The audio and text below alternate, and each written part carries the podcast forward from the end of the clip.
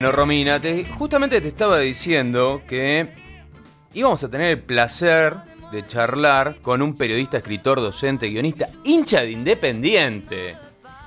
A ver, a ver si lo tenemos ahí. Eh, señor Rodolfo Palacios, buen día. Buen día, lo que lo que más me, me gustó es eh, hincha independiente. Por supuesto. no me lo no, no me lo refrenda, así que No, pero com- escuchame, un, un oriundo de Avellaneda te tiene que hacer referencia a lo más importante, ser hincha de Independiente. Sos oriundo de Avellaneda e independiente, imagino. No, bueno, ahí te traicioné, ahí te traicioné. No, no, igual igual con los hinchas tengo amigos hinchas Racing para digo y, y respeto mucho. Ellos no nos quieren, pero yo quiero los No, hinchas vos sabés que toda mi familia es de Independiente, yo soy hincha de Racing, toda mi familia es de Independiente y he seguido campeonatos de Independiente cuando ha jugado en la era Menotti, eh, lo he seguido, Oh, a- Menotti. pero por todos lados, ¿eh? Es, es impresionante. A mí me gusta, me gusta, me gusta tener amigos en, en ambos clubes y la verdad que eso de que son, hay una rivalidad, es un folclore. Sí, totalmente, es un folclore. Yo, de hecho, tengo muchos amigos de Racing y, y valoro equipo de Racing, valoro esa pasión. y Ellos me dicen Bochini, lo que me decís vos, Menotti. Y yo también valoro jugadores de Racing que para mí fueron desde Rubén Paz. Bueno, podemos hablar horas de eso. Sí, Claro. totalmente. Acá, o sea, yo hice toda la presentación tuya, pero acá hay un dato muy interesante. También sos fabricante de souvenirs. ¿Hubo un casamiento que se entregó algo que vos hiciste de souvenir? Mira, he hecho cada cosa que, que rozó el delito, así que... bueno. Eh, no, porque en una época también eh, col- no coleccionaba, salió medio mal, pero tenía objetos de asesinos que me iban dando y los terminé tirando por la energía negativa. Ah, Y lo que te referís del souvenir, vos sabés que no fue una estrategia la editorial, eh, pero bueno, viste, cuando sale un libro, eh, medio que yo hasta lo, pude pensar como una estrategia, sí, digo. Y ir al casamiento de Vitete y, salieron, eh, él mismo dijo, si querés entregamos el libro como souvenir, y se entregó el libro, eh, yo no me quedó ni una copia porque era muy, era un souvenir, era como la foto de ellos, que sea casamiento de Luis Mario y Elisette, y, y nada, eh, pero la pesadilla fue cuando tuve que firmar los 200 libros. Ay, claro. Bueno, y ya que Eh, estamos hablando de eso, Rodolfo, yo soy una gran admiradora tuya. ¿Cómo fue que, empezaste a investigar y escribir las historias de asesinos? Porque ahí tenemos algo en común y es que a mí me apasiona la mente de los asesinos. ¿Cómo, cómo, Sí, vos sabés que yo ya estoy medio agotado, ¿viste? Cuando esos departamentos que tenés que cambiarle la luz, electricidad, el gas, bueno, yo ya llegué a ese punto, eh, llegué a un grado de agotamiento, de, por eso ahora estoy tratando de hacer otras cosas, más allá de que en Infobae eh, voy siempre a lo mismo. Acabo de terminar una nota de barrera, Mm. eh, así que imagínate. Eh, ¿Cómo llegó? De una manera bastante rara porque mm, yo empecé haciendo fútbol local en Mar del Plata en el 95, tenía 17 años. Y mm, hasta que un día eh, en, en un diario, Mar del no es un pueblo, pero era un diario de pueblo, era, era, era el diario del Atlántico, era de crónica de Héctor García, y todos hacíamos de todo, desde ir a cubrir un accidente en la esquina, desde ir a cubrir un árbol que se cayó, desde un gatito atrapado en un edificio, eh, hasta una señora que reclamaba porque la familia la había abandonado, hasta la llegada de, de los boxeadores campeones o de los Curuchet o lo que sea, y a mí un día me tocó un policial y no hubo camino de regreso, yo siempre digo, porque eh, faltaban los de policiales y mandaron, hasta me acuerdo, me mandaron un día a recibir a, al, al entonces presidente, Mm. eh, estamos hablando de los 90 y, y también recibir equipos de recién independiente con el flaco Menotti, justamente mira, hablando de eso, en- cuando llegaban a Mar del Plata. Eh, y bueno, y me tocó un policial, me acuerdo que era una mujer, que aparte mirá que policial, una mujer que le habían asesinado cuando, cuando yo estaba haciendo los mandados. Mm. Fui al barrio eh, y, y bueno, viviendo todo eso fui al barrio, eh, hoy cada vez se sale menos a la calle, bueno, hoy no se puede, pero en la cobertura del ejercicio periodístico se sale cada menos cada vez menos a la calle porque estamos un poco escribiendo eh, desde lo virtual me incluyo Claro. yo acabo de escribir una nota con fotos que me mandaron y dos testimonios por WhatsApp pero bueno lo que tenía ese diario era que salías a, todo el tiempo. Y, bueno, lo, escribí con los codos, me acuerdo ese día, quise imitar un poco a García Márquez eh, mm. y arranqué eh, mm. eh, mientras pensaban a salir a hacer los mandados, Juana Pérez no sabía que le iban a asesinar, una cosa horrenda la escritura de, de, ese, de, esa, de esa croniquita. Y bueno, a partir de ahí empecé haciendo el periodismo más eh, más básico, más clásico, que es el de, me acuerdo que llamaba a todas las comisarías. Eh, mi abuelo, quien lo conocí, mis abuelos fueron comisarios, pero no lo conocí. Y intuyo que también debe haber sido una cosa muy rara porque terminé hablando con, con comisarios cuando mi abuelo había sido comisario. Eh, fue como, no sé, como un destino ya marcado. Y, y, llamaba a todas las comisarías, mirá el laburo que era, llamaba de la un, de la primera a la undécima, eh, y no sé si había 15 en Mar del Plata, y llamaba para ver los hechos del día, los escribía, después salía a la calle, pero bueno, todo muy desorganizado porque era mucho trabajo. Hasta que después vengo al diario Perfil, y ahí empiezo a entrevistar ladrones y asesinos, y al, al dueño ahí en ese momento le interesó, en ese momento me acuerdo que, por ejemplo, en la televisión no estaba permitido entrevistar a ladrones asesinos. Hoy ya prácticamente conducen programas. Pero en ese entonces me acuerdo que escribían cartas al correo de lectores y Nelson Castro me termina defendiendo porque yo no, no nunca me interesó hacer apología, todo lo contrario. Simplemente me parecía que a ver qué había, qué pasaba por la cabeza de, de, estos tipos, ¿no? De, de, las crueldades. Eh, no me interesaba que me narraran el hecho en sí hasta el día de hoy. Claro, no me interesa que me cuentes la personalidad. Totalmente, y sobre todo las horas previas, ni hablar de la infancia, y las horas posteriores, porque cuenta mucho las horas previas. Es como que la muerte va merodeando, se va mostrando, y, y bueno, y, tratando que eso en realidad fue, una, fue algo natural y después ya una búsqueda de, de bueno, a ver, eh, Arquímedes Pucho, ¿tiene un rasgo humano? Te iba a preguntar justamente sobre eso. Justo te iba a preguntar de eso, porque vos en la mayoría de tus libros, eh, algo que lográs retratar es una sensibilidad distinta del personaje. ¿Cómo, cómo lográs involucrarte con, tan intensamente con el entrevistado para poder, para poder captar eso? No, y cómo el entrevistado también, ¿no? Se, se termina vinculando contigo. Es raro, bueno, al final terminó siendo medio como un círculo vicioso porque al principio lo más difícil que me salió fue que Roledo Puch me pudiera recibir. Mm.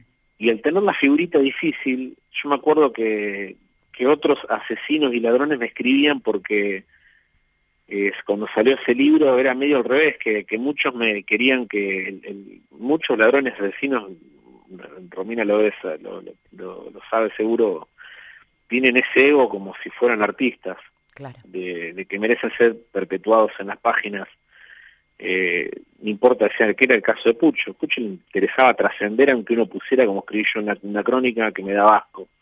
Después lo saqué por un juicio de valor y a mí no me interesaba juzgar. Yo lo que lo que elegía era juzgar mostrando a través de escenas acciones de estos personajes.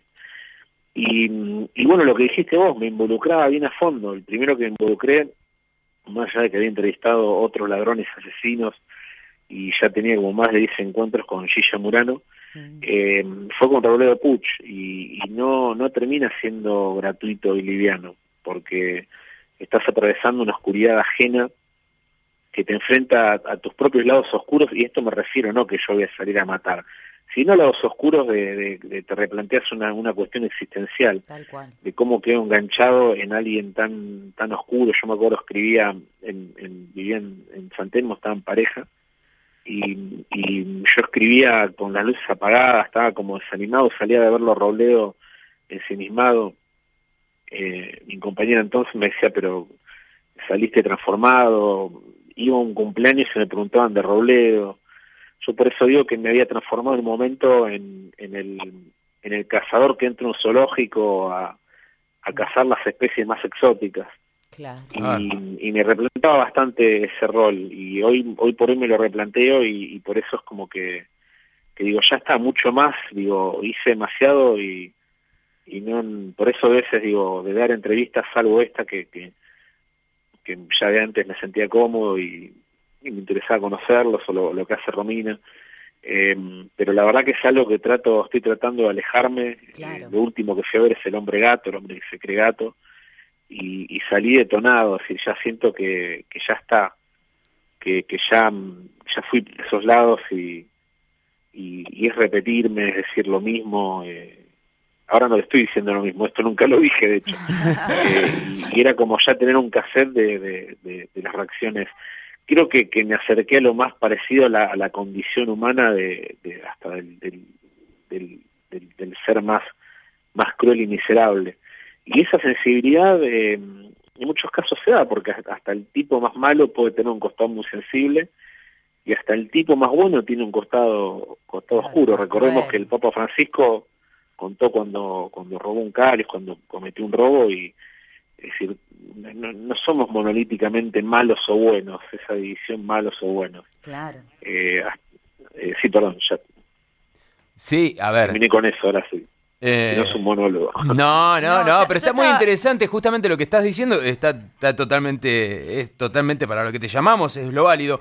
Y, y para cambiarle un poquito, vamos a tratar de ponerle una sonrisa a esto. Vos te me adelantaste. igual igual la, la entrevista pregunten lo que quieran, yo simplemente dije lo que siento, pregunten por favor. Pero, pero esa es la idea. Yo te quiero preguntar, ¿qué te pasó con esto de los objetos que vos me decías? Esto de que coleccionabas o, bueno, debe haber cierta atracción, nosotros que hacemos investigación criminal también te pasa, sí, Sí, ¿Cómo, ¿Cómo, fue esa transición más, que coleccionar, coleccionar suena macabro, yo escribí una nota en Orsay que usé la palabra coleccionar por una cuestión de que vos en una nota tenés que ponerle un título atractivo eh, bienvenidos al periodismo. Y, uno, y no es una crítica Orsay, sino porque es una autocrítica. Uno siempre, vos te fijás, las noticias hay un título que si vos pones una frase la forzás. No, lo que me pasó que Robledo me daba cosas, me dio un momento un grabador con canciones del Indio Solari, me dio después el grabador se lo volví, me dio un cassette, tengo 45 cartas de Robledo con dibujos de él, en su momento con la película se lo di a Liz Ortega porque me, agobiaba todo eso y Liz me lo devolvió. eh, claro, eso, tomá, tomá, llévatelo vos, no, no, te lo devuelvo, fue. Sí, porque es muy, viste, es ahí, yo creo mucho en eso de, las vibraciones, en esa oscuridad, que en, algo que ya está cargado tanta oscuridad, mejor alejarlo. ¿viste? ¿Y sentías, eh, Rodolfo, que él te estaba entregando las cartas a vos o te estaba usando como un medio? No, para mí era un medio. Hay varias hipótesis respecto a la relación de Roledo conmigo que van desde el amor al odio. Mm. Eh, pero bueno, eh, hubo, hubo como una empatía, digo, a mí yo lo vi llorar. Eh, eso de, que era incapaz ahí en las pericias del momento, eh, que hasta el perito de parte, el, Elías Klaas, un maestro, eh, Elías claro, ¿no? Sí, o, Neumann, no sé si estoy... Bueno, uno de esos peritos, Rafa participó de, la, de la querella, sí. que, que fue una, una pericia impecable, salvo un par de cosas que en ese momento se decían. Eh, y la, las pericias del mismo perito de parte, sí, Elías Klaas. Eh, decía que Robledo era, incapaz, imagínate, la familia lo contrató de Robledo, que era incapaz de derramar una, una lágrima. Y yo lo vi llorar a Robledo, es decir, eh, creo que me usó como un medio, eh, después decía que yo iba a ser la albacea, que iba a hacer a defendernos los medios. Y bueno, y volviendo para cerrar el tema de, entre comillas, el coleccionismo, que ya tiré todo, con el tiempo terminé con una remera del Gordo Valor, cuando él, yo fui un día a verlo con una remera que, era de Al Pacino en cara cortada y, y prácticamente me la robó. Te iba a preguntar justamente de eso. Vos tenías una anécdota muy interesante que era que vos coleccionabas cosas y un día te desaparece algo. Y justamente venía eh, en, relación a eso. O sea, ¿cómo fue esa anécdota que te robó una remera? Sí, sí, cuando coleccionar, estaba todo en una bolsa. Yo le, le puse el término coleccionar em, y en un momento me acuerdo que, aparece un ladrón y me dice, quiero poner un, un, un, bar del crimen y agarrar tus cosas. Y yo cuando empezó a tener ese, agarré, tiré todo, ¿eh? desde la remera de valor, que me la dio él y me sacó, eso fue en la cárcel de Campana. Te vas a que por valor, igual todo esto en un tono de, broma, no es que me apretó algo. Hmm. Después tenía un gauchito Gil que era de la de Beto de la Torre, unos ladrones lo han corrido. Eh, eh, que se lo regalé. Eh, después tenía de Gilla Murano, tenía el rosario y los lentes. Y un rosario tipo de porcelana que ese me lo robaron en un estudio de televisión cuando me hicieron llegar todas estas cosas. Y no me importaba, dije, bueno, mejor ir soltando, pero tiene los lentes y el rosario, que me lo regaló ella. Muchos eran regalos. Después tenía un peine, de, de, pero esto siniestro, un peine de, de barrera. ¡Qué Eh, bárbaro! Qué y después de Pucho ¿no? me regaló me regaló un matasellos que decía quién es Pucho todo eso me deshice decir no no quiero no no quise ser más nada me dije es, es, eh, y bueno escribí la nota y le puse cole- el coleccionista no de huesos pero el coleccionista de em, pero bueno lo único que me quedan son las cartas de Robledo eh, Claro. Recor- no sé dónde están porque me mudé hace poco Claro, recordamos que estamos hablando con Rodolfo Palacios, escritor de ya cuántos libros, El clan Pucho, El ángel negro, Sin armas ni rencores, Conchita, Pasiones que matan, Adorables criaturas, Pasiones que matan. Es impresionante todo lo que has hecho. no sé si para bien o para mal Yo creo que para bien esto es una construcción, es, eh, es como vos decís, esta, esta simbiosis para poder descubrir qué hay más allá de todo esto. Eh, ¿Y cómo fue este traspaso de- eh, al cine? Pero no te escuché este traspaso Al Claro, cine. De, de tanta, digamos, cine. claro, ¿cómo, cómo... Y me agarró por sorpresa, porque yo, imagínate que ahora está todo de moda. Ahora ya eh, hay un crimen y ya lo quieren llevar al cine, sin importar de... eh, bueno, por caso Nair es el último ejemplo, a quien entrevisté también. Eh, creo que fue la última y yo dije, me retiro con Nair, me, me retiro de esto. Y yo en su momento cuando lo hacía, ya te digo, era mal visto. Desde, Mm. era mal visto cuando Roberto Art hace 100 años entrevistaba a ladrones asesinos, Soy Reilly, Emilio Perkov, Enrique Sdrech. Hay una lista de, de Ricardo Patán Rajendorfer, Enrique Sims, digo, una lista de, de periodistas que hacían esto, pero yo se ve que lo empecé a hacer, lo retomé, eh, fue más que nada en los 90, en un momento que había una cierta sensibilidad, pero era muy mal visto. Eh, Claro. eh, ninguno de los canales de noticias eh, eh, tenía, no sé si salvo Crónica, eh, tenía prohibido entrevistar a alguien que haya cometido un delito. Y, y bueno, el traspaso al cine primero fue con Historia un Clan, que más que un traspaso me convocan para trabajar en, en, la, en la serie y en libros paralelos. Mm. Así que ahí no se puede hablar de un traspaso. Después sí, lo de Robledo, eh, que Luis siempre dice que, que llegó la historia de Robledo Puch a través del libro, más allá de que la película es muy distinta al libro. La película es mejor que el libro porque muestra, muestra... No, no, te lo digo, no es falsa modestia o falsa humildad, te lo digo porque mi libro es muy muy oscuro, tiene mucha oscuridad y yo creo que si se, se llevaba eso a la pantalla, eh, la gente se iba a ir a los 10 minutos porque era era una oscuridad, mucha mucha densidad. Claro, que puede ser Eh, poco y elaborado. después, bueno, el robo del siglo claro. que... ¿Cómo? Que a veces es, dif- es difícil de elaborar para otras personas, ¿no? Que no están como, como acostumbradas a, a este grado de oscuridad. Claro, pero en el caso de, de Luis, eh, no, uno ve la película y hay, hay otra cosa, hay una historia. El cine tiene eso, es una historia. Claro. Por eso la confusión era que muchos decían, pero no es la vida de Robledo Puch. Eh, eh, no llega a ser una biopic, hay, hay elementos que son reales y otro, el, el cine tiene otro lenguaje. Claro. Yo participé en el guion y, y, y bueno, y después la del robo del siglo, que está basado en mi libro, pero yo no tuve participación. Mm. Eh, eso sería, y después, bueno, hace poco eh, van a hacer algo con basado en mi libro de Barreda, eh, Armando Vos, eh, pero bueno, yo creo que no, no voy a participar. Bueno, pero igual, Eh, ¿sabes que te quería contar algo? Yo a mis alumnos de psicopatología forense, eh, como no quiero, digamos, a ver, me gusta integrar lo que es escrito con la cuestión documental.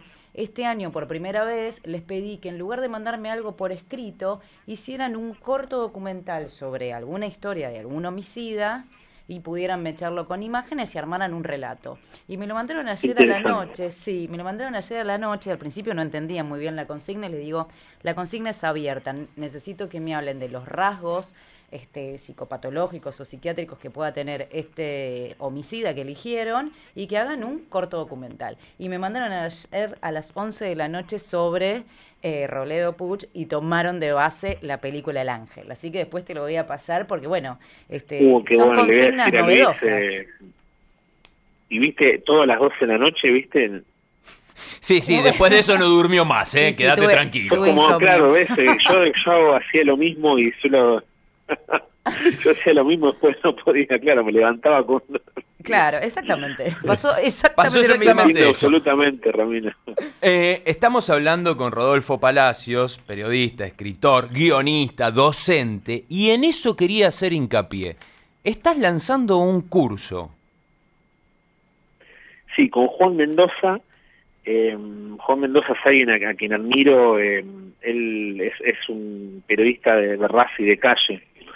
Eh, por más que insisto, más allá de que ahora hay permiso, no, no. Bueno, yo hace poco fui a la Villa 11 eh, a la Padre de Chabriel y a la 11, la ex 1114 Sí. volví a salir a la calle con las precauciones para Infobae y, y bueno, volver a hacer periodismo y, y ver todo lo que pasaba, todo, todo lo, lo desde ver camiones de bomberos eh, ayudando, ver al padre, ver a la gente, digo.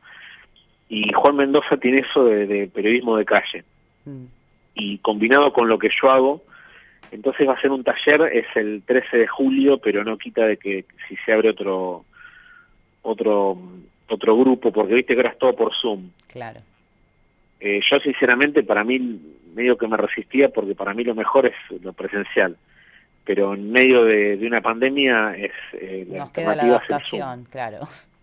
Eh, entonces la primera fecha es el 13 de junio. Perfecto. Nada, si los si interesados Ah. pones que ir a- es un mail taller eh, palaciosmendoza arroba gmail.com taller palaciosmendoza arroba gmail.com y es, es básicamente lo, lo, lo principal más allá del género que, que el tallerista quiera escribir es que vuelva otra vez a ser protagonista de la historia poder contar una historia, el alma de la historia, percibir eso, todo lo que hay alrededor de una historia Bueno, sea un policial, sea eh, una historia social. Eh, eso es lo que lo que también nosotros buscamos es que cuando uno va a un taller que uno esté que uno también aprenda. Y esto no lo digo de una manera demagógica porque yo hago talleres y dejé de darlos porque me daba cuenta que también era yo no, no me, me- me repetía, ¿viste? Era y el taller hay que darlo con, con esa seriedad y, que también el, el que sea recíproco que, que, que sea un aporte de los dos lados. Y, y bueno, va a haber consignas y la idea es escribir y, y, y aportar de bibliografía. Eh, pero bueno, ya dejo de hacer este chivo levoso. No, Seguramente ahí- nos vas a tener Ahí, nos vas a tener, eso es lo que te íbamos a decir, justamente ahí nos vas a tener. Nuevamente un millón de gracias, eh, Rodolfo, por habernos atendido y por habernos dado esta, esta entrevista. Eh, nos estamos despidiendo de Rodolfo Palacios, periodista, escritor y, y guionista. Y la verdad, un placer enorme. Muchas Te gracias. mandamos eh. un abrazo, Rodolfo. Para mí también Ezequiel y Ramírez me sentí muy cómodo. Un beso muy grande. Un beso. grande. Gracias.